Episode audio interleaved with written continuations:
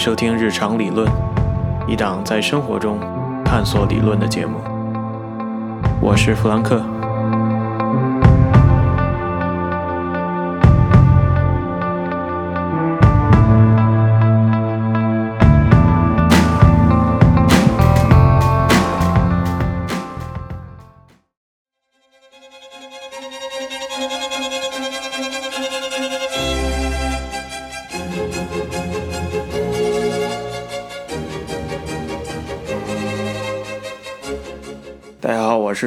文名偏偏按中文念的弗兰克。那刚才大家听这个主题曲，应该就能猜到我们这期的主题是什么了。嗯、今天在节目里边还邀请到了呃 Sunny 硕晴，呃 Sunny 是你自己来介绍一下吧。啊，大家好，我是 Sunny，呃，我是本期节目制作人的家属，友情出演。嗯，我是曾经的一个米其林餐厅的甜品师，现在在做自己的甜品品牌 The Shy Mezin，打一个小广告。OK，那今天的这回的主题呢，主要就是呃跟米其林餐厅有关。那个主要是前几天我们去吃了一家三番的呃米其林餐厅。为什么去呢？就是因为正好这个 Sunny 过生日，完了这回又想好好这这个生日得好好过一下，就是正经过一下。完了就选择了这家餐厅，餐厅的名字叫 Queens。呃，今天录这期节目呢，主要就是想结合这次我们去呃 Queens 这个整个的这体验，整个这一次经历，然后正好就是捎带手聊一下，呃，去米其林餐厅吃饭，嗯、大家期待的是什么？你能从中得到什么？这种就是说，你去米其林吃饭，到底吃的是是什么？对，我们先从这个米其林这个星级评定的介绍开始吧，因为这次我们去这个这家餐厅呢，这 Queens 是一个呃三星的一个米其林三星的一个餐厅。对，是那这个一一七年评上的三星餐厅，之前是二星。对，那那三星它的含义是什么呢？好啊，我来说一说，简单说一说这个，我以我刚刚了解到的知识啊，这个米其林餐厅它是来源于法国米其林轮胎制造商出版的这个一两套这个米其林指南，它有两本书，一个是小红书，一个是小绿书。这个小红书呢是餐厅指南，小绿书就是一些旅游啊什么这些挺好玩的一些行程上面的这些好玩的指南。而且小红书呢，它当年出的时候是因为它想要推广自己的轮胎，想要大家能够多多的驾驶汽车使用他家的轮胎出行，所以他搞了一堆好好吃的餐厅出来，想让大家去他们推荐的这些餐厅，开着他们家的轮胎去吃饭。哎，就这样，一百多年前出现了这么一本书，这样就每一年都逐渐的在往上增加、再修改、再添一些标准，然后出现了这样一本，呃，世界范围内大家都比较公认的、觉得比较有权威性的一本美食餐厅指南。对，嗯然后对这个一星到三星是怎么怎么定义的呢？它就是，呃，找到一个版本的解释是说，一星基本上就是值得停车一尝的这种好餐厅，嗯嗯、二星呢就是一流的厨艺，呃，当然那也能提供极佳的这种食物和美酒的这种搭配，值得你绕道前往。嗯，然后你你看它这个解释里边都有怎么开车是绕道前往什么，还是停车异常，就是因为它本身就是一个做轮胎的一个品牌嘛。嗯。然后三颗星呢，就是登峰造极，可以专程去一趟，就是为了这个餐厅你单独规划一个。打飞机去吃一次，对对对，就就直接就只是为了吃这个餐厅。嗯，但是通常非常非常贵。对对对对当然，我们也不能完全说这个米其林餐厅的星级就一定和它的价格成正比。有的一星餐厅可能在中国、在香港呀什么的，你花个不到一百块钱人民币，也许真的能吃一家米其林餐厅。但这个就是一些比较有意思的小餐馆了。对。嗯，现在米其林好像也越来越多的，呃，往中国的一些城市发展，因为以前好像就没有什么中国的这种米其林餐厅，没有，大陆之前没有。但是这两年好像就有了，像上海有好好对，几上，海呀、广州呀，现在渐渐的开始了。对但是反正关于这件事情争议也比较大，因为米其林餐厅的评判标准就说到这儿，就到底是什么评判标准？这个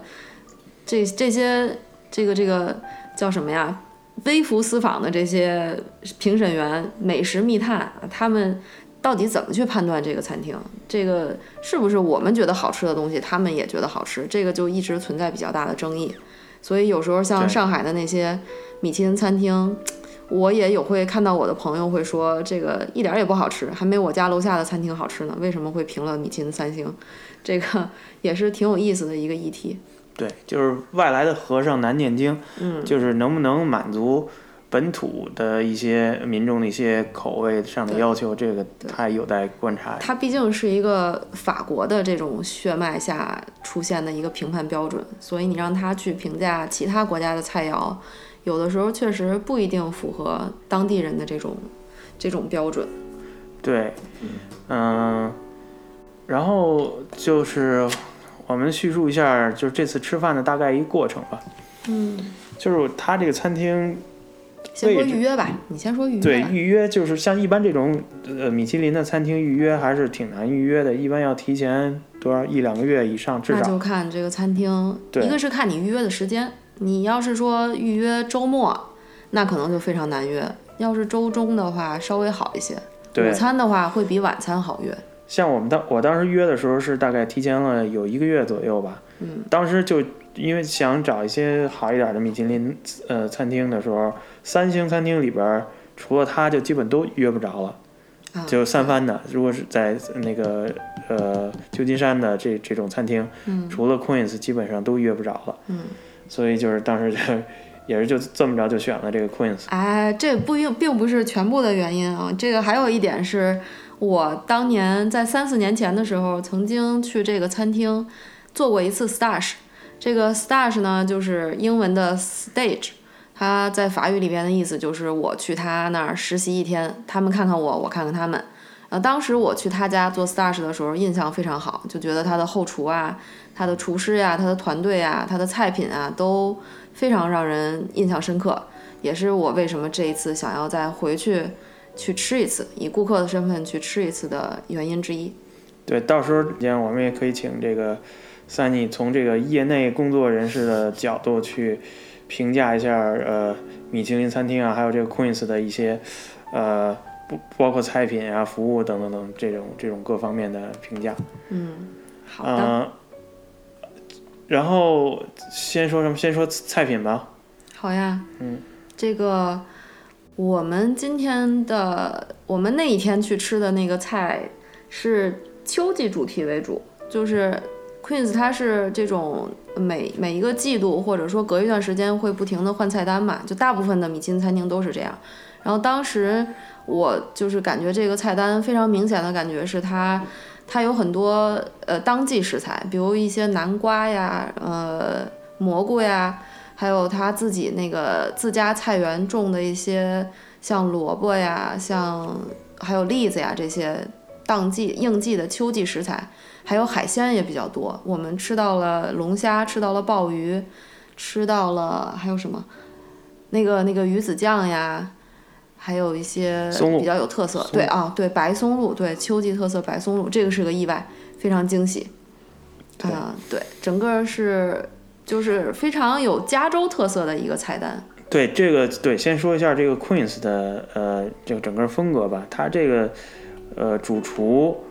名字叫 Michael Tusk，然后他呃他主要的这个这个餐厅的风格是叫新派的那个加利福尼亚呃风格的呃一些菜系，然后。呃，加加利福尼亚风格主要就是什么？就是就是因地取材，就是用一些本地的特产的一些植物吧，植被，对对，它就比较，因为加州是一个农业大州嘛，我们就是，而且又临着太平洋，就属于海鲜产品比较多，蔬菜水果比较丰富。然后加州人民呢，生活又稍微健康一点，相对于比如我曾经上学的芝加哥人民，就加州人民相对这个生活状态比较健康，所以我们这个这个所谓的加州菜系呢，就是以当地食材为主，应季食材为主，多海产品，多蔬菜水果，这种就是新派加州菜吧。对，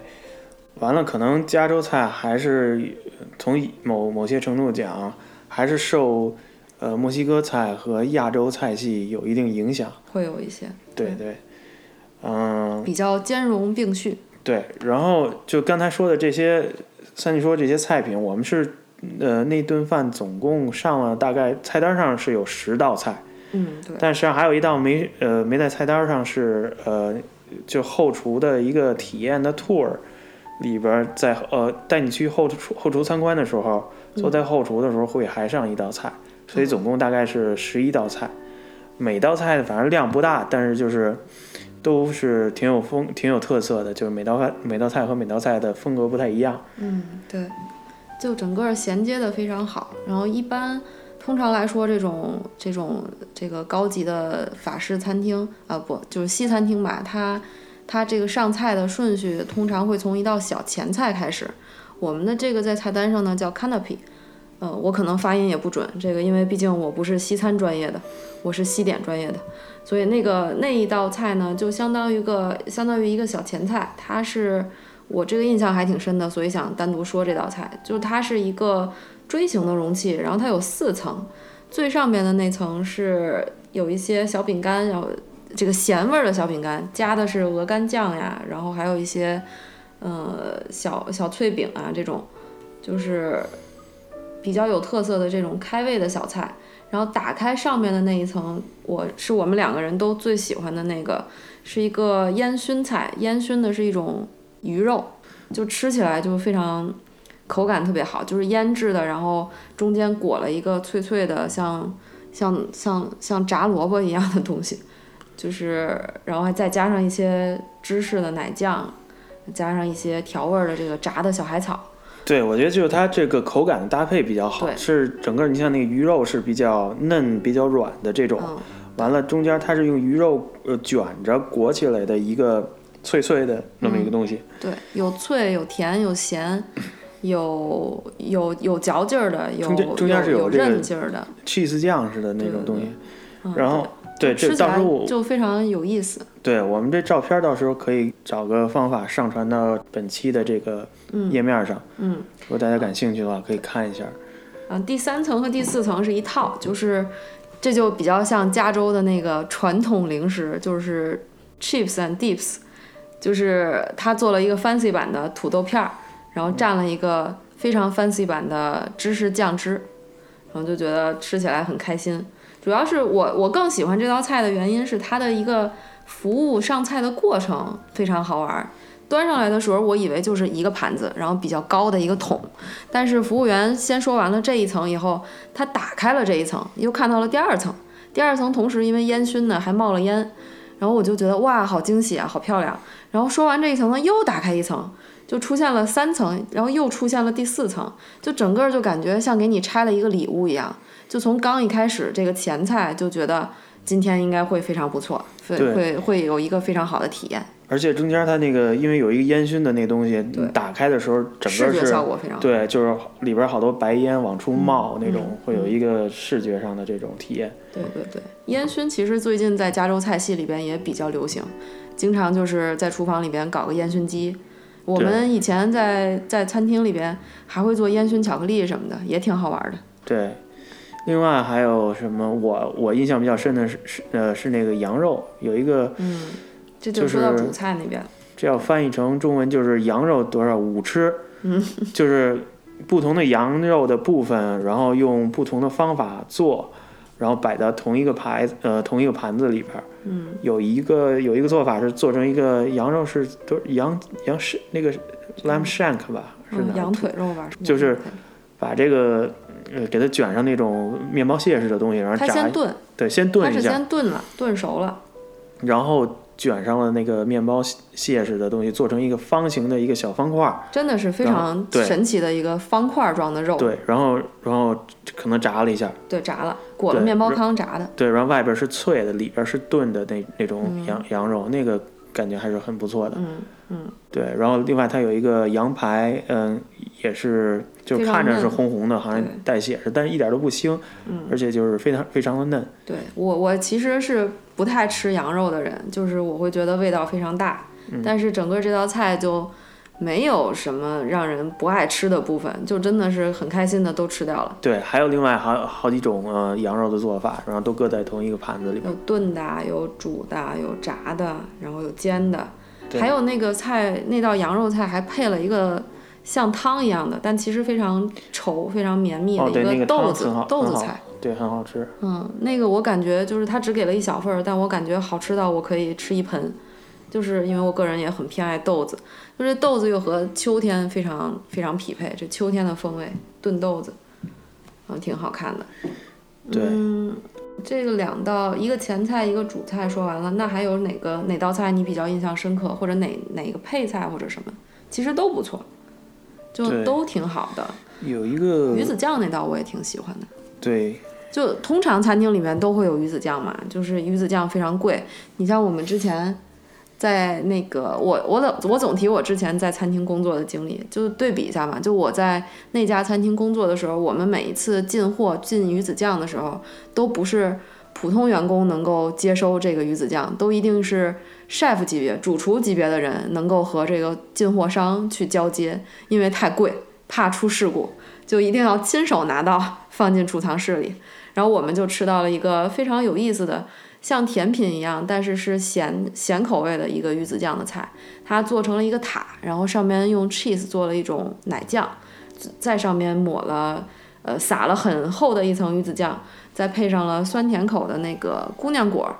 和就两种口味，一个是鲜姑娘果，一个是腌姑娘果，然后再加上一些海葡萄什么的这种。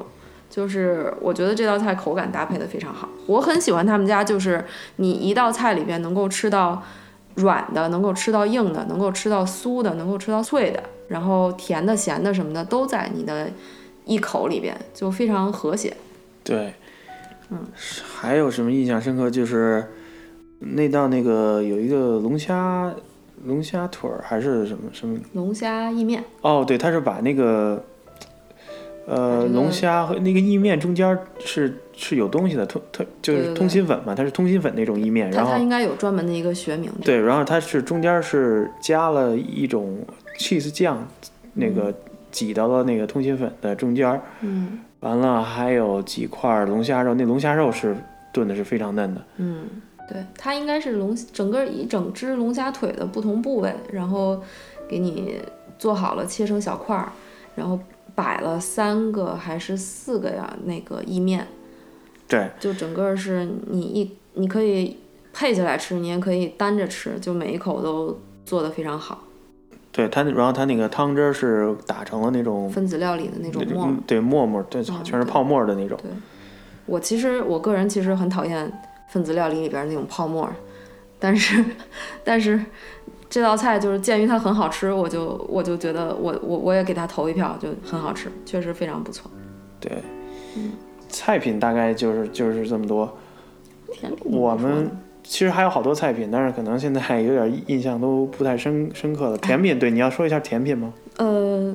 好吧，那现在说甜品也可以，或者那那那我肯定是要说一下，因为我毕竟是一个甜品厨师嘛。嗯，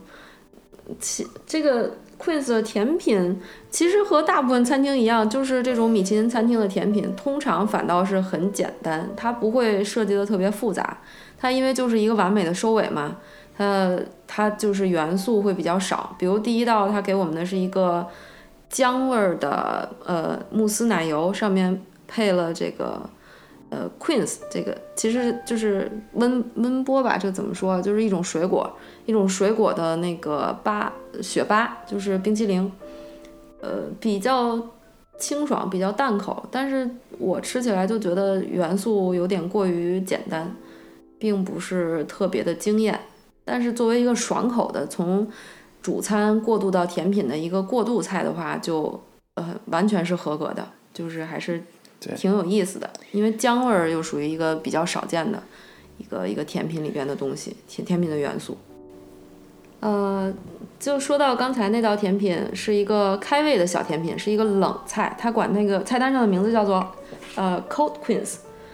呃，下面还有一道是叫 Hot Queens，就是一个热的。其实它也不是说就是温热系的，它是，呃，它是一个像苏芙蕾松饼一样的一个小菜，里边加的是非常蓬松的那种法芙娜的巧克力的慕斯，然后边上放的是我很喜欢吃的一种酸味儿的小梅子，叫 Huckleberry。我还挺喜欢这道菜的，就是有甜有有酸，呃，味道比较中和，又不是很大的量，有那个焦糖的坚果，就整个我觉得这道还不错。我以为呢这就结束了，因为菜单上只有这两道甜品，但是结果之后，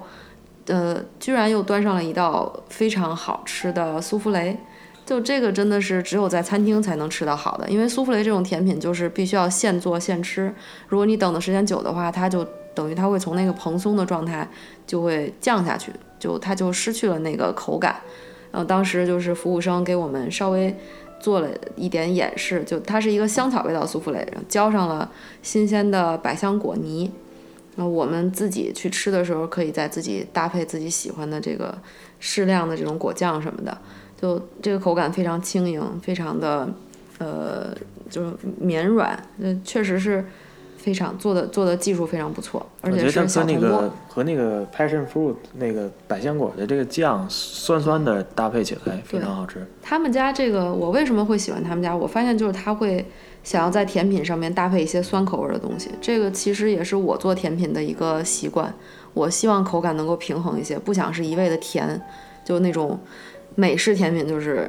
巧克力布朗尼上面加一个巧克力冰淇淋这种，就我真的再浇上。焦焦糖酱什么的，就真的受不了。嗯，然后另外，因为我过生日，他又送给我了一块巧克力慕斯的派，就是也是非常轻盈的口感，能吃得出来它的巧克力全部都是法芙娜的，我也很喜欢。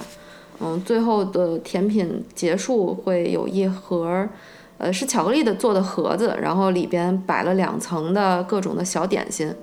嗯，这个都就等于是一个。最后，最后送给你的一个小甜品，有法式水果软糖 （Patty Free），有马卡龙，有一个做成非常好看的形状的一个苹果味的小塔，然后还有各种味道的巧克力。就这个，我们其实没有吃完，打包带走了，也是挺开心的。嗯，最后就是走的时候送给我们了两杯法芙娜的巧克力热巧克力奶，你看就不错，就整个都挺好的。接下来主要谈一下这个整个的这个体验，嗯，嗯，因为反正说了那么多吃的，这听众也也也都吃不着，完了也看不见，对对对，太坏了。主要就是体验上，嗯，我感觉这整个去的这趟就是就餐，它是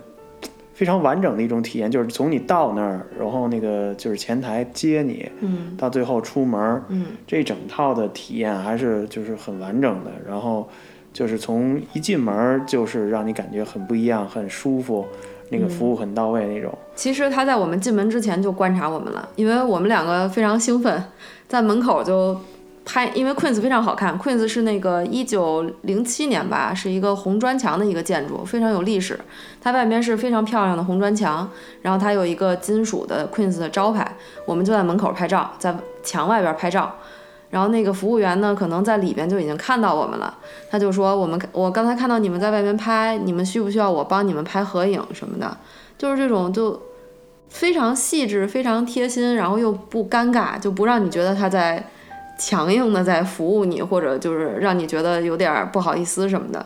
就非常舒服。就一进门就是帮我们对拿衣服呀，帮我们拍呀，然后欢迎我们呀，这种就都都让人很很舒服、很愉悦。”对，就是还而且比较自然，就不是那种就是一看就是那种 poker face 尬聊那种。对，但其实他可能一天说了几百次这句话，但他让你觉得好像他只是真的是在对你说。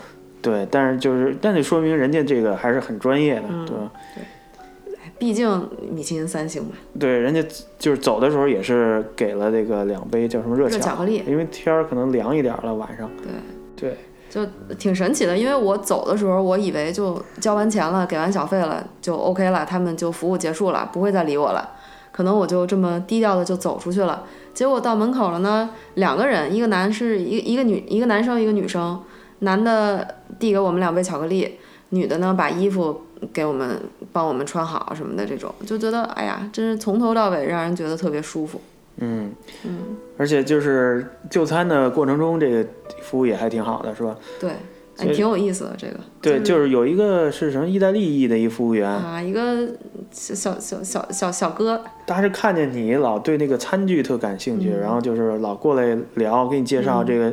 这个餐具是嗯从哪儿进口的，那个那个 chef 是从哪儿挑的什么乱七八糟，对吧？他会非常主动的想和你发现你感兴趣的东西，去和你和你聊天，或者让你觉得很舒服。对，然后。然后他是呃，还把这个就是整个这个屋里的装修，什么吊灯是哪儿来的，这壁画是哪儿来的，然后这整个这是什么风格，这就也都跟你聊一遍，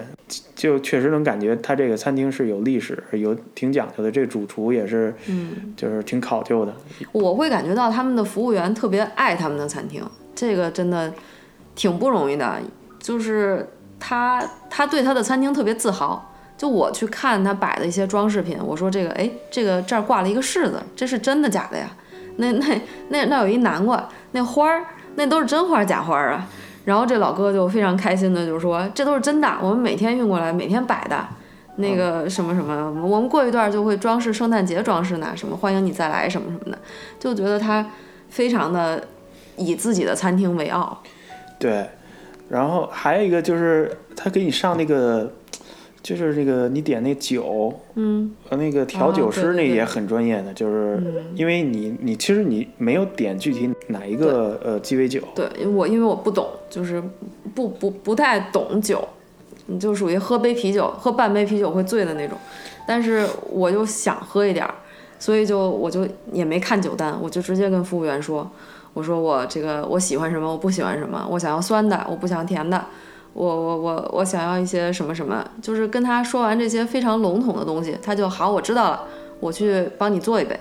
嗯，这个，然后过了一会儿以后，就是调酒师就亲自端上了酒，就告诉我，给我讲了很多，就说你这个酒我里边用了烟熏的油啊，什么用了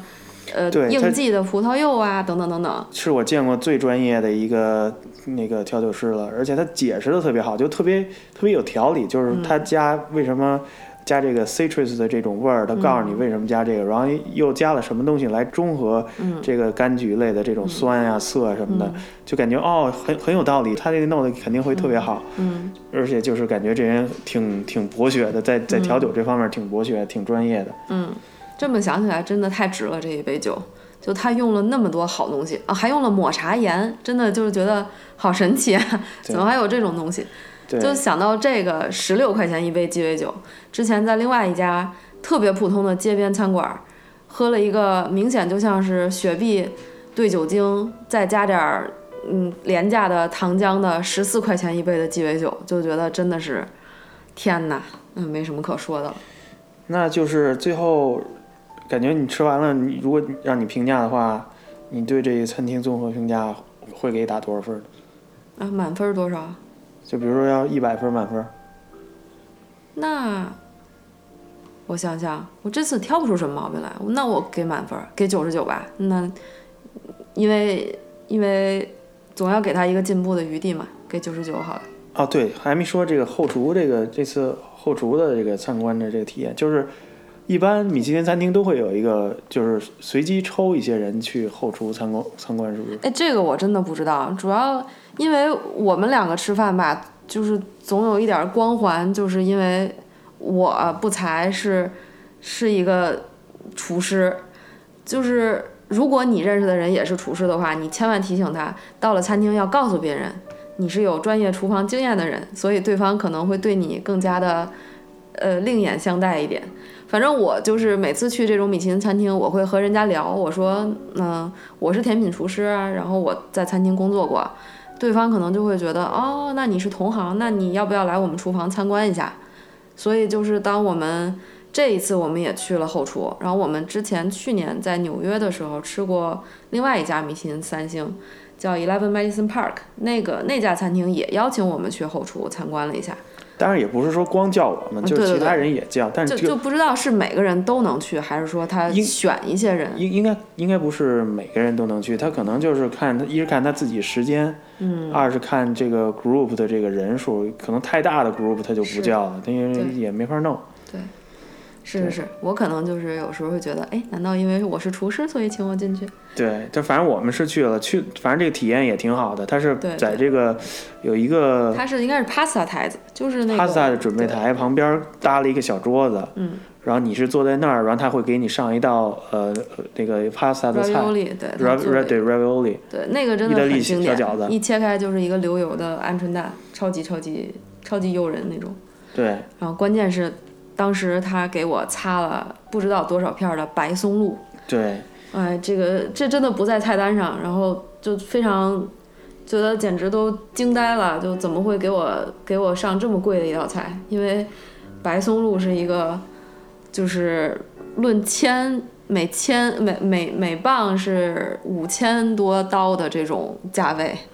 对。感觉就是擦一片儿就是给我擦了一点儿黄金在我的盘子里关键是我们没点那个啊白、白松露，啊，不知道怎么回它有一道好像是可选的，里边有白松露，但是那道要加一百块钱，好像是。啊，对啊。对嗯，就反正不知道。那他既然给我，我先吃了再说那种。对，嗯然后然后他是你是因为你之前在这儿去这叫什么见习过，stash 对，对 stash 过，嗯，完了这个人聊的时候那个。因为进厨房见了那个 chef，然后他他认识你，他还记得你。啊，对我当时完全就就惊呆了，就因为三四年了，就没想到他们还能对我有印象，也可能人家就是，人家就是出于礼貌表示对我还有印象，对哎，所以你不知道，从反正很幸福，超级幸福那那一下。从你那个就是说你在后厨工作过的这种角度，你嗯。你你当时看他们后厨，你感觉是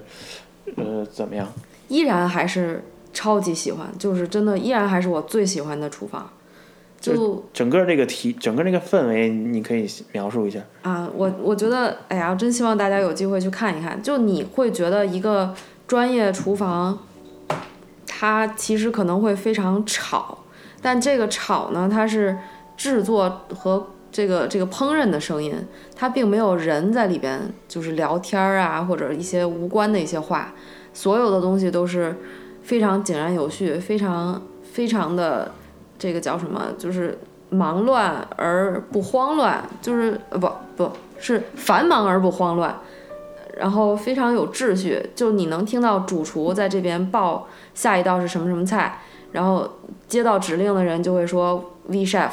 就是 yes，就是就是是的 chef，我们马上就会出这道菜。这个就他是就也就不这个餐流程不允许就那个聊天儿什么但但。其实也是看餐厅，就他们家餐厅是非常明显的，是属于像像军队一样，那种就真的是像军队一样，就大家就是埋头把自己手头的事儿做完，多余的一句废话不说，一句闲聊没有，多余的表情也不会有，可能会冲客人笑一下，嗯但是彼此的话就不会说任何的有一些，呃，开个玩笑呀，或者任何可能会影响他在工作的这种事情发生。但是他之间的配合还是比较默契的，就是该做哪道菜什么的这种对。对对，就非常的就是，我真的觉得就像一个军队，就是所有的人都被训练的非常的专业，非常的职业，非常的这种投入在自己的工作中。呃，听到那几个人在旁边那几个人喊喊什么来着？当时是说有一道菜，什么 fire 什么东西。哦，fire 什么什么啊，那个是因为，哦，这个只是一个专业厨房的术语，就是，呃，厨厨房里边有几几些一一些词语嘛，就是当，呃，比如我们两个在吃饭，吃到第一共有四道菜，比如我们吃到第三道的时候，快吃完了，可能服务员就会观察一下我们，暗中观察一下，然后到厨房和主厨说，哎，这道这桌的客人快要吃完第三道了，要准备第四道了，那这个时候主厨就会。呃，通知这个要准备第四道菜的厨师就会说 fire 什么什么什么，然后这个这个厨师就会进行应答，就说 B chef，然后就开始制作第四道。他他他就为了保证说这个客人在吃到每一道菜的时候，这道菜都是最完美的这个状态。那比如像说到甜品，那有冰激凌啊，那我们如果很早就就就挖好冰激凌放在盘子上，那等端到客人身边的时候就变成冰激凌汤了，就不行。所以他一定要严格的卡好这个时间，就必须要严密的配合。对，反正从我这种外行，如果没有在那个厨房工作过的人看的话，就是挺挺惊奇、挺挺奇妙的这种，就是他这种 用一种方式能够把这么多人配合起来，然后这种有条不紊的这种在一块儿协作。对对，还是挺有意思的。这传菜的人通常一般还是，呃，这个或者是副厨，或者是可能当天的那个呃 chef de party 什么的这种，就是是一个厨主厨级别的人，然后他会呃他会通常会他会肯定要整个他面前是所有的 ticket，这个 ticket 就是呃这个每一桌要上的菜，所有的菜。嗯呃，他会看到所有的 ticket，然后他来根据时间，他来指挥每一个台子、每一个呃操作台上面的厨师，呃，该做什么了，你们等一下要做什么，他会进行统筹安排，所以这个能力还是很强的，对，非常厉害。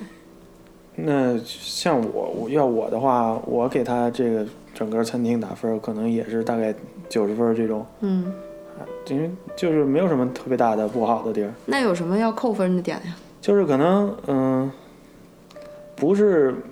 有的菜的口味上、啊，没有那么那对什么，对对对，嗯就是可能看个人口味儿吧。我就以、我刚才说印象深的那几道，就感觉嗯非常好吃。有的菜就吃完，哎，也也就那么回事儿吧，也没有特别多深的印象。嗯，但是这个我觉得很正常的，因为可，以看个人口味。这个确实很难不，你说你做到每一道菜都嗯简直无可挑剔，那真的是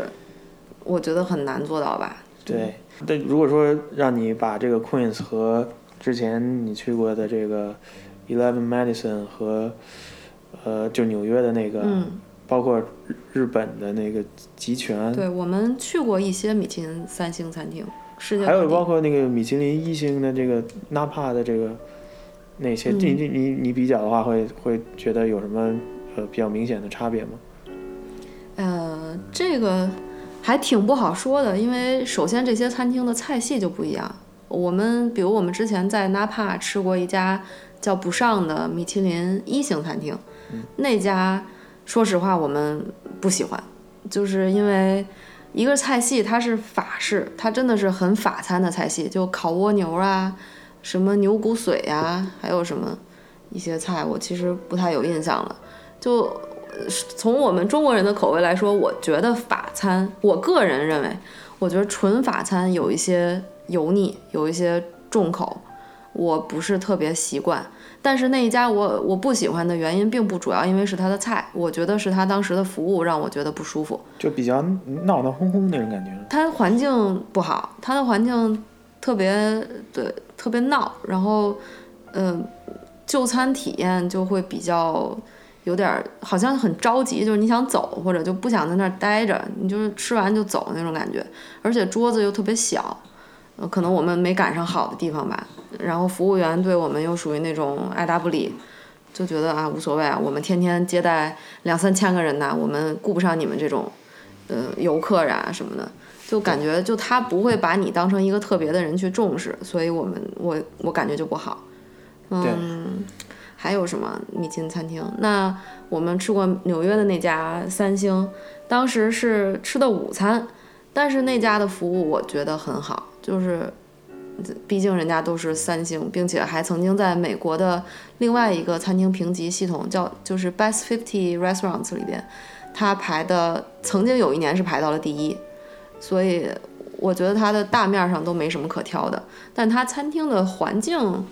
我感觉就是比较普通，就有一些像一个大堂一样的那种，就不是特别的私密，感觉有一些太过于太过于 open，太过于这种装装修是一些细节上面有点像个食堂一样的感觉。嗯，那个的话，而且我感觉就是，呃，留下深刻印象的菜没有这回这多。对，上回可能有一两一两道就是印象比较深。那家我记住的真的就是他最后送给我的一一瓶烤燕麦，还有当时吃的一个煮的芦笋，怎么办？我就只记住我是记住那个熏的那个呃鸭肉鸭胸肉，嗯，那个挺好吃的。可能因为是午餐吧，我觉得可能会不会晚餐，你看环境灯光变了，然后黑黑一点儿，可能会不会感觉就更高级一些？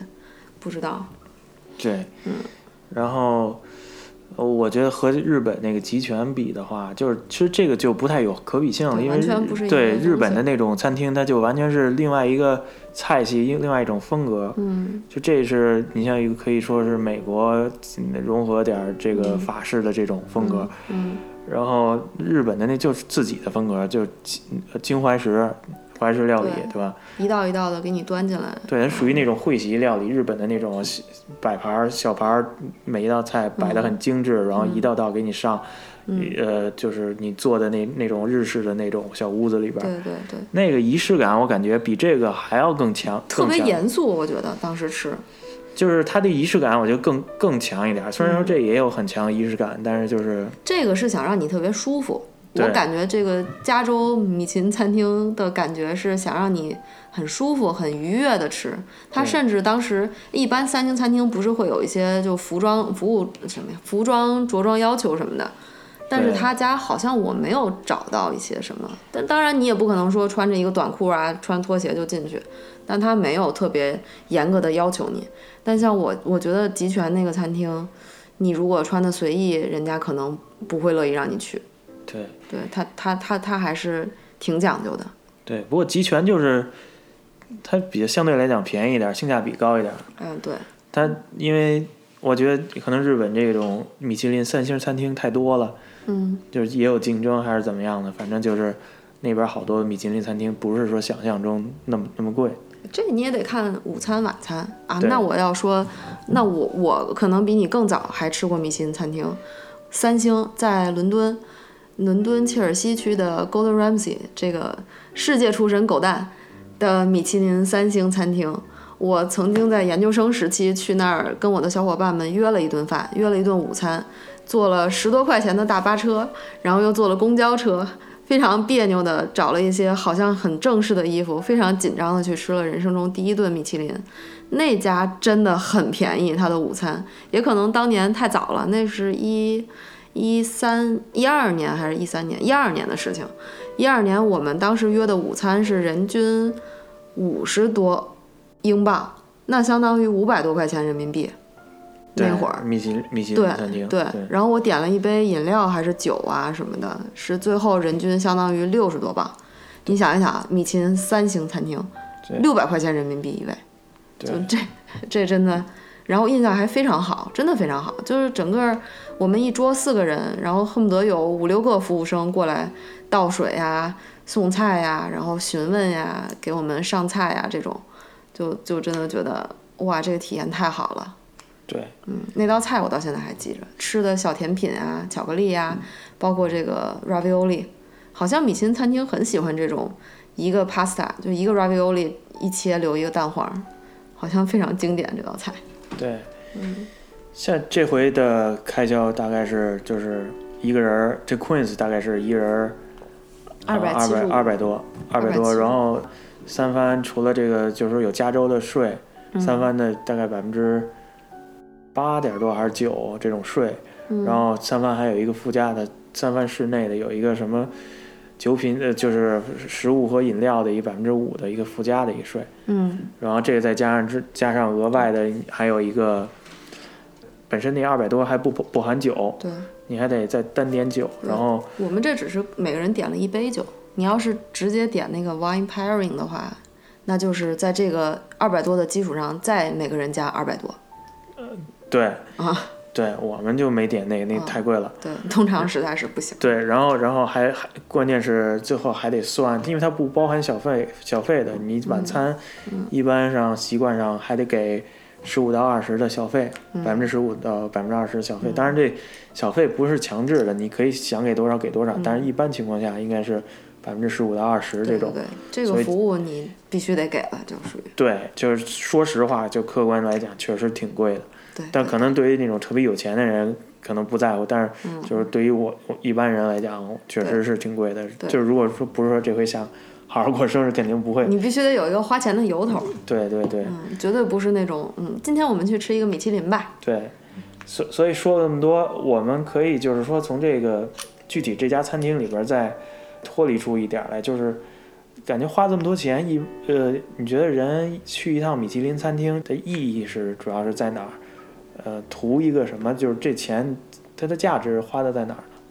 嗯，因为对于我来说，最关键的就是仪式感吧。这个这种感觉就是你，你去别的地方体验不到的，就是真的，呃，不管说是从一点点小小的虚荣心来说，还是说真的是我就去想体验一下这个世界最负盛名的，因为算是最权威的一个美美食指南了嘛。虽然也还有其他的像 Zagat 呀，是像那个我刚才提过的 Best Fifty Restaurant 这种，但是就是说到米其林，可能就是谁都知道。然后大家就会对它有一种向往，他会，你会从心里边期待说，我去这个地方，我去花这个钱，我除了能吃饭，还能体验到一些什么其他的东西，嗯，再加上从我个人角度来说，我是一个厨师，我会希望说，我能不能从他那里学到一些什么，我能不能看看人家好的餐厅是什么样子，人家的甜品是什么样，我能不能去，呃，有一些体会，有一些体验。对，就是说到仪式感这事儿，就是可能很多人就觉得特别不实在，就是虚的，不如吃一顿炸酱面爽。啊，就是对啊，我嗯整那么些没用的，我就吃饱了就得了呗。好吃觉得不如说吃一盖饭什么的这种炸酱面。嗯。但是其实我觉得这个还是应该从另外一个角度去思考这个问题。嗯。就我感觉其实很很多人类的这些活动啊，的主要的乐趣，嗯，你的这种爽感。或者说你的乐趣、你的这个新鲜感都来源于就是仪式感，很多人看不上的这种仪式感。嗯，就举个最简单的例子，就是其实我们过过很多节日就是一种仪式感的体验，是吧？春节你为什么要贴这春联儿？你为什么要这个聚到一个地儿跟一大家子人一块儿吃个饭？为什么要穿一个红的这种喜庆一点的衣服？你如果说完全说呃。这个排斥完全抛离这个仪式感的东西的话，嗯，那你完全就可以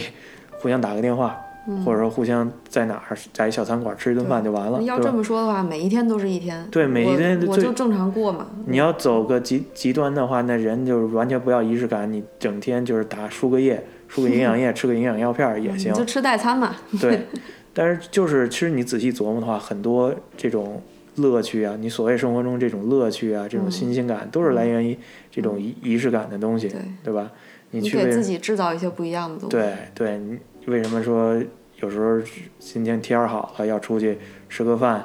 然后要找个咖啡馆喝个咖啡什么的，这都是一种自己营造的这种仪式感，对吧？另外一个就是，我是觉得去吃这种米其林餐厅。虽然说主要去餐厅嘛，就是吃是很重要的一部分，但是去吃这种餐厅，其实吃不是全部内容，对吧？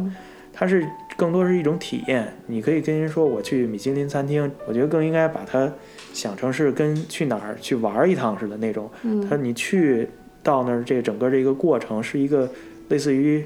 一个游艺项目似的这种。它整个不是说只是去吃饭那块儿才算最重要的一个环节，而是整个这种体验。对，从从一一个月之前你预定了这家餐厅，你就开始期待它了。这就是体验就已经开始了。对，里边的包括里边的服务，里边的所有的一些呃，给你介绍这些文化和呃食材上的介绍啊，包括跟服务员的交流，整个都是包含在一体的这么一种，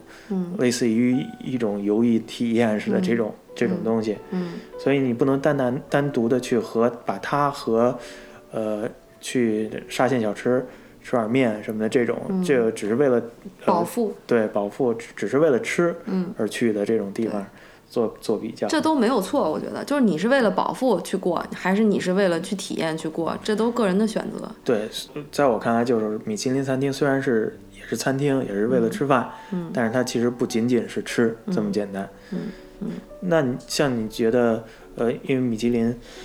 嗯，最近去中国去的也是比较多了。嗯，在中中餐在这方面，其实还是米其林餐厅还是相对比较少的。中国这个饮食文化这么丰富，嗯，但是相对米其林餐厅却很少。嗯，你觉得和这些有名的米其林餐厅，西方的还是日本的比较的话，你觉得差在哪儿？当然，由于我们现在在海外，就可以呃侧重说一下海对海外中餐的这种印象。呃，中餐呀，我觉得。其实我们也经常讨论这件事情，不一定非得是高级餐厅，呃，就包括我们身边的这些中餐，其实中餐真的很棒，就是我们看《舌尖上的中国》呀、《风味人间》呀这种，你会觉得，哎呦，怎么这道菜还可以这么做，还可以这么设计？哎呦，中国的这种刀工啊什么的，摆盘啊真棒。但是，一到吃上面，一到实际去餐厅是这种这种东西上面，你就觉得它的这种它的宣传、它的推广、它的服务、它的一些外在的形式上面的东西，它并不是特别重视。就它真的是可能中国人就实在吧，就是我就好吃就行，就就就我就给你盛一碗面，然后就端出去，就真的就好吃，你就吃就行。可是可是这东西就就不行啊！你你去评论员他就不吃这套，他他必须要有一个一个背景，一个什么样的故事在那儿，他才愿意去尝试嘛。我觉得这是一种，但是嗯。其实你看，尤其是在呃国内，像在北京啊、什么上海这种地方，嗯，还有另外一种，另外一个极端就是直就纯走形式化，就是所谓网红餐厅那种，哎，这个真的就是摆盘儿哈弄特酷炫，然后装修弄酷特酷炫，但实际上上上来那个菜品呢异常就那么回事儿，对吧？对，现在或者说就是挺糊弄的，这网红餐厅现在就没法说了，都已经。这这这你你说网红餐厅现在感觉是在骂一个餐厅了，就是说明他就真的是只重外表、只重外在，他不重不重内涵了，就是这也是个问题。而且而且我感觉你，因为有一些你评价一个东西好好不好吃是主观的，呃，有主观的因素在，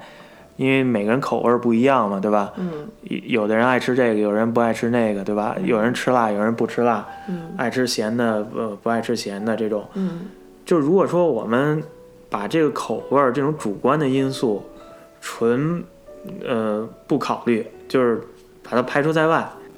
我觉得还是有一些就是所谓的这种普世的这种价值和评价标准是应该这些所有这些餐厅都应该努力去遵守的。比如说，所有人我觉得都喜欢干净的，不喜欢脏的地方，对吧？嗯所有人都喜欢这种精致，而不喜欢这种粗粗糙的东西。服务都喜欢这种到位、周到，不喜欢这种无理这种东西，对吧？嗯那你说，大部分人去国国外的这个中餐馆儿去吃饭的时候都有这种体验，就是觉得在这几几方面可能就是做的确实差。我觉得这就无关于说你这口味儿好不好，做的好吃不好吃，对吧？这些东西跟口味儿都没有关系了。你开餐厅的话，那这些最基本的，我觉得应该首先首先要满足。这个太难了。这个开餐厅的人追求不一样，这个有的人真的是可能就觉得我打一炮就跑，我真是就就就把这餐厅开了，我把这钱挣了，两年以后我就关了，开别的餐厅去了，我也不管，我根本就不想评评级啊，我连那个餐厅推荐榜我都不想上，我干嘛要在意什么服务呀，在意什么质量啊，什么什么的这些，他他他就不追求这个。但有的人他可能就是带着理想去做他这个事业，他就想说，我就要向这个方向努力，我就要为了我的梦想去把这个所有东西做到最好。这种匠人精神，人家就是有，所以这个不好说，并不一定说他可能这个这个人可能也在乎他，他也明白说我我服务好会会更好，但他服务好就代表他需要花更多的时间去培训他的服务员，那他就要花钱。那这个东西他就不愿意啊，对，你这真的没办法。我觉得刚才我说这还是普遍是在这个海外的这种中餐厅、中餐馆儿、华人餐厅比较多。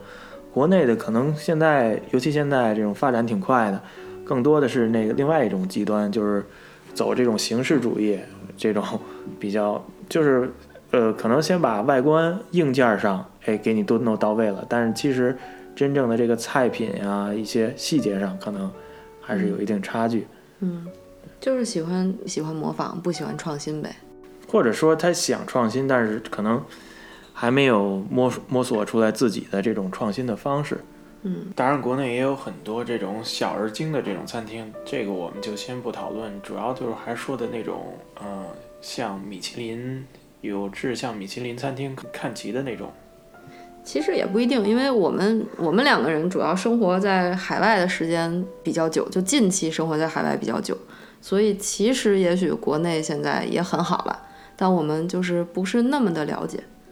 那反正国内餐厅我知道也有不错的，就确实是，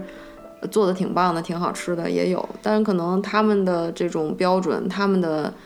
他们的这种情况就不太符合米其林的评价标准吧，所以这也是水土不服的原因。嗯，对其实我还是很期待我们中餐能有自己的餐饮指南什么的，就是真的是我们中国人能够拿着中国中餐的这种餐饮指南，甚至说我们中餐饮指南做大了，做到全球。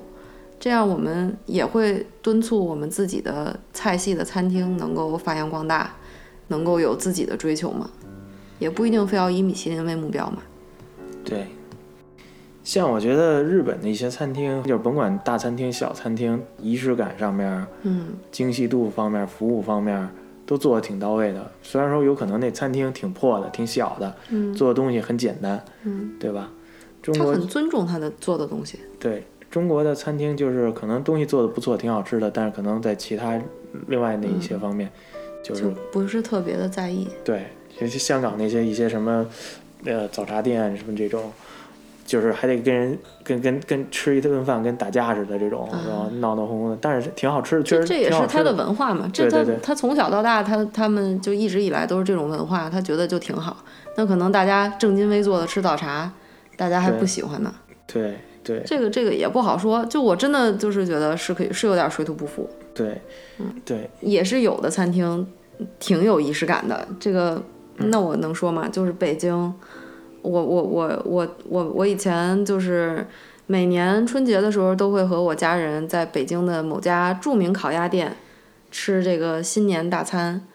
呃，就眼看着这家餐厅从一个正常的烤鸭店变成了一个像米其林冲刺的那种感觉的，我不知道这是不是他大厨的这种追求，就是但是好像是有点这种追求吧，就是餐厅的这个菜单从一个普通的小书呃不小册子变成了一本装订非常精致的，据说市价要要几百还是几千块钱的，就是一个菜单的一本书。然后菜品呢，就是每一道菜会在菜单上面有很大的一个精美拍摄的照片，并且配上一首诗，然后 有有定价，然后就非常有意境，搞的就是意境菜嘛。嗯，其中有一道菜就是甜品，是一个提拉米苏糖葫芦这种，就是我就觉得嗯有点没必要，就好像我并如果我是一个米其林评委，我也不会特别醉心于这种豪华的菜单设计。关键它菜怎么样？嗯，菜就是正常餐厅的菜，我我至今也觉得我在别的餐厅吃到的东西和它可能差不多，但是他的这些，他后来的这些努力就让我总想吐槽嘛，就觉得好像不至于，就就因为因为他随着他的这些努力，他的菜越来越贵了呀，嗯，就好像没有必要，对。然就努力的方向有点问题。对，我觉得从普通老百姓生活当中吧，我感觉这个，你像在加州这边，呃，有时候去三藩这边玩的时候，也能看到，就是普通的这种市民，他们平时周末过的就是，也是挺能有自己营造这种仪式感的这种这种方法的，就是经常能看到好多人，你就自己一个人上街逛，完了小头也都梳的锃亮。然后自己在咖啡馆里看书、喝咖啡，嗯完了，可能如果说让嗯中国人去就是这么想的话，可能会觉得这个干嘛呢？这个太无聊了，对啊这什么呢？这自嗨就相当于是其实也是因为湾区太无聊了，对，只好自己想点办法自娱自乐。但我觉得这体现了人家对生活这种，其实一种生活态度吧，这种嗯对，确实不一样。对。其实我觉得凭借就是咱们中国这种饮食文化这么丰富，如果说能够多接触一下这种，不管是从亚洲其他国家，还是说这种西方经营餐厅的这种先进的理念，我觉得以后肯定还是能出很多这种优秀的餐厅的。毕竟我们这个饮食文化的这个底蕴在这块儿。对呀、我是为什么当年选择学西点，没学西餐加西点？我就是觉得说说来说去都是中餐最棒，就是中餐最好。但是我就有时候也很着急，就是觉得你你说我们全世界人民都知道拉面，日本就是好，拉面好吃。但是你说的面条，你不觉得说中国的面其实才是就是真的是最棒？就是那么多种面，粗面、细面、凉面、冷面、热面，然后各种干的、湿的，就是太多了。你说你要把它包装一下、宣传一下，你你你绝对是世界第一啊！但是怎么就是，就为什么还不如一个日本拉面有名呢？就觉得有时候真是特着急，然后又不知道怎么办。说白了就是，我们这个饮食文化却虽然说是很有深厚的这种底蕴，但是现在这种饮食，呃，从业者不一定能把它这个没有没有把这个文化很好的这个体现出来，嗯，表现出来。即使连我们中国人也不一定了解，完完全全了解我们中国的饮食文化。要不是有《舌尖上中国》，好多东西我还不知道呢。嗯，就真的说哦，原来这居然是中国的，原来泡菜是中国的，就真的不知道。对这个。就是你说多可惜啊！另外就是，我觉得从就是在海外的这些开中餐馆的人来讲，很多人都是就是要不然是为了这个移民，嗯。要不然为了就是捞一笔，嗯。就没有说就是真的是想从事这个行业好好好的去做好一个类型的中餐的这种想法，不是凭借这种想法在开这个店，所以所以我们才看到就是说好多在这边的这种中餐厅开了一段时间就关门了，嗯，然后又换人了，要不然怎么着的，这要不就换换个菜系接着做这种。对，然后做的呢也是就是能吃就行这种，这个真没办法，这说实话，一个是我们现在这个生活环境，就就身边的人对于中餐需求度比较高，但是要求度比较低，就是我能吃饱就行，就是你你做那么高级，你卖的贵了我吃不起，算了，你就做个简单点儿就行了。所所以这种在海外的话，这种餐饮的比较的话，就甭说和其他的西餐厅比了，就在海外这些中中餐就跟国内的中餐都还差着一大截。那肯定没办法。对，那那好厨师也不愿意到海外来工对，好多都是在那种国内可能都就是不太行的那种厨师过来了，给要不然有的好厨师人家也不愿意说离开中国的这种大环境。对这这这也太艰难了，就各种困难。对，就说到这儿，就是说好多人觉得这个，你看米其林餐厅都挺贵的，嗯，那这厨师什么的这种工作人员在里边儿，他待遇是不是是也是成比例的这种增加的嘛？这这个从你这个行业内从业的这个经验来讲，它具体是一什么情况？嗯，这个是好多人问过我的问题，就觉得米其林餐厅那么贵，厨师是不是都特别有钱呀？嗯，其实真不是，我们特别穷，就是餐饮行业真的和你在什么餐厅工作没啥关系，就它其实比较呃比较倾向于是按资历来给工资，像我当时第一年进餐厅，我当时是个一星餐厅，然后第一年在餐厅的时候，只是按照一个呃初级入门者的水平的工资，就是相当于加州最最低每小时工资的水平。嗯，加班费大概就是超出十八超出八个小时，十个小时之内是一点五倍，超出十二个小时是两倍这种。但我们餐厅的主厨又不太喜欢大家加班，所以真的就是生活在温饱线上，挣扎在温饱线上。嗯，至于说除呃除开我们这些厨师级别的人，那到了主厨级别，他们是不是会挣很多钱？也不是，他们也很穷。我曾经在入行之前去调查过一下，就是厨师行业的基本工资水平，等呃做到这个这个叫行政主厨级别，大概也不过就是你身边的码农同学的第一年的工资的三分之一左右，就是呃，就真的是。我觉得，如果你身边有个厨师，并且他非常热爱他这个行业，那你一定要，嗯、对他报以十二万分的敬意，因为他真的是纯凭热情在做，他真的是非常穷。我们很多人是要打两份工的，就每天睡三个小时，然后在厨房工作半天，剩下时间去开 Uber 或者开或者做第二份兼职什么的，就因为真的太穷了，活不下去。就所以米其林餐厅依然还是挺惨的。除了能够拿到一些荣誉，你的你的呃简历上面看起来非常漂亮，嗯，但其他的其实没什么好的，还是挺挺挺挺穷的。对，就是不同行业还是有点不太公平。像这个餐饮行业，不说国内了，就是即使在国外这边，也是非常辛苦，但是可能报酬和其他一些比较火热的行业，比如说 IT 业呀、这种，嗯，呃，金融业啊相比，这待遇还是差很多的。真的是，就我在澳大利亚的朋友也是厨师，然后问过我我们美国大概工资水平，问完了以后觉得，哎，我还是在澳洲待着吧，美国混不下去。其实我觉得这个是有一点不公平的，因为从创造的价值来讲，我觉得这个像像这种有名的 chef 创造的这种非常有创意、那个味道搭配非常好的这么精美的一一道菜，嗯，它给人带的带来这种愉悦程度，给人带来的这种快乐，这创造的价值，我觉得一点不比这你说写一个写一个程序，嗯，做一做一个普通的比较普通一点的这种呃 IT 产品，嗯，呃比它低吗？我我觉得不低很多。即使说工资可能到了 chef 级别，可能非常好的地方，可能 chef 级别可能会高一些，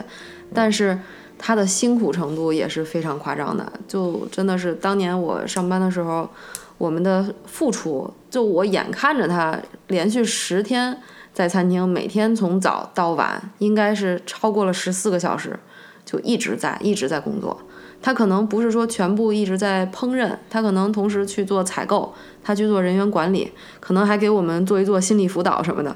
因为压力大嘛，就是他会他会他也要管一些这种事情，就他太累了，真的太累了，对，真的是挺辛苦的。OK，好，今天聊的也不少了。那今天我们主要就是从我们去 Queens 就餐这个经历开始，顺便聊了聊这个米其林餐厅以及呃开餐馆啊这些呃 一相关的一些文饮食文化的相关的一些话题。这个节目最后呢，我们有一个固定环节是呃编辑推荐环节，就是我们呃。在场的所有的呃人呢，都会给大家推荐，呃，一个自己自己最近比较感兴趣的，是书也好啊，是呃一些小物件也好啊，电影也好，音乐都可以。完了就是觉得自己生活中发现的比较有意思，也值得推荐推荐给大家的东西。啊，那三弟，你最近有什么想向大家推荐的吗？嗯，我推荐的东西一般都和吃有关，但是我今天推荐一个喝的吧。嗯，如果大家有咖啡爱好者的话，尤其是奶咖爱好者，我推荐大家试一试最近非常流行的健康的牛奶替代品，是燕麦奶，叫 Alt Milk。嗯，大家可以试一试，找一找家附近的咖啡馆有没有 oat Milk Latte 啊，或者 oat Milk Cappuccino 啊这种。它的那个燕麦奶是全素 Vegan，然后呃通常比较低脂低热量，然后非常香，有一股麦子的香气。就真的是，嗯，超级爱喝，真的超级好喝，特别推荐。然后，如果是大家想自己做的话，我推荐那个牌子叫做 Oatly，就是 O A T L Y，嗯，这个牌子可以试一试网购，或者找一找你家附近的 Whole Foods 有没有卖的。真的是，呃，不管配咖啡或者配巧克力或者配茶或者单喝都非常好喝，也很健康。OK。OK，呃，我推荐的就是一个 YouTuber，就是。我不知道他有没有那个在国内有没有什么优优酷的账号，但是在呃他在这边 YouTube 上是有单单独自己有一个账号叫小马在纽约，然后这个人呢是一个是一个外国人，是一个美国人，但他讲中文讲得很流利，然后他经常会做一些视频，就是到中纽约的中餐馆去买一些非常典型的中国人会吃的一些。吃的，然后免费的给纽约的这种路人去品尝，啊，当然主要都找的这种非华裔的这种人，完了看他们的一些反应和一些就是反馈，呃，他会挑一些就是只有貌似只有中国人敢吃的，比如什么凤爪啊、什么皮蛋呀、这种东西，有的中国人都不敢吃。对对对，反正就挺有意思，就你能看到这个我们习以为常的这些食物，然后。呃，一些其他国家的其他文化背景的人是怎么看待它，或者说他们第一次尝试了之后会有什么样的这种反馈？嗯、呃，可以大家在 YouTube 上搜索他的账号“小马在纽约”。OK，嗯、呃，非常感谢今天大家的收听，然后非常感谢 Sunny 今天能来到我们节目，跟大家介绍一些业内的信息。啊、呃，我们下期节目再见，拜拜。